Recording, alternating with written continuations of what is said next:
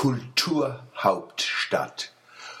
Unlängst ist am Wasserturm eine Frau auf mich zugekommen, hat sich vorgestellt als Frau Reinhardt aus der Segemer Straße und gesagt, geh Sie mal mit, ich zeige Ihnen was. Da sind wir auf die Balustrade, wo man den tollen Blick hat in die Blanke, in die Augusta-Anlage und auf den Friedrichsplatz. Es gibt in meinem kaum ein Panorama, wo so schön ist, wie von der Balustrade um den Wasserturm. Aber was ein Schock. Alles verpisst, verschisse, verkotzt.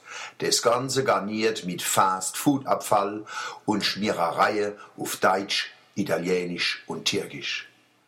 Das sind Aggressionen gegen Mannen und gegen jeden Gast von uns. Für Teilnehmer von Kongresse im Rosengarten ist der Wasserturm oft das Einzige, was sie von Mannen sehen. Was könnte die Impressionen mit heimnehmen, wenn es nicht so versaut wäre. Dazu passt die Stadt als Aschebecher, Dreckämer und Hundeklo.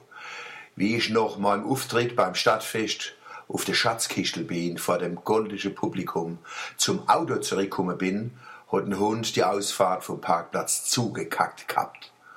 Und an vielen Stellen liegen hunderte von Kieber auf dem Quadratmeter. Hina so leid kann eine Kommune nicht ewig herputzen, denen muss man den Kimmel schleimen. Man möge sich dem Bauwerk nach den Regeln des bürgerlichen Zusammenlebens und mit Würde nähern. Heißt's in Prag am Haus, gilt es in Mannem net? Dazu passt, Kürzlich hat ein Mannemer Komödiant in der Arena sein Publikum zode und ranzige Witz vor die Fies geschickt. Die Zuschauer haben sich mit Ovationen bedankt. Warum macht ein Komiker sowas? Die Antwort gibt sein Vater. Warum nicht? Solange Geld mitverdienst. Das Männetegel steht nicht bloß über dem Event in der Arena, sondern auch über der Finanz- und Wirtschaftskrise, wo in Wirklichkeit die Kulturkrise ist.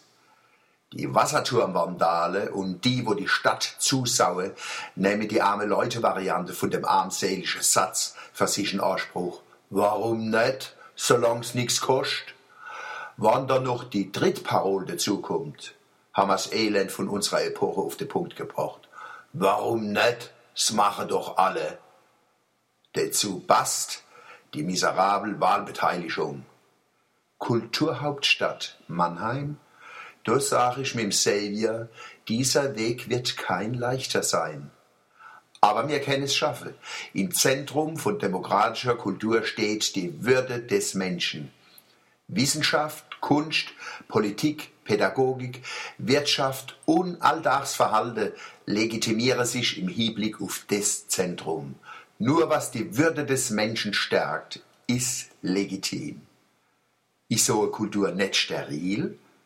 Überhaupt nicht. Es ist doch alles erlaubt, filigran und deftig, erotisch und provokativ. Bloß eins bitte net, dabbisch. Die Achtung voreinander und vor der Stadt, in der man lebe, ist die wichtigste Grundlage für eine Kulturhauptstadt in Europa.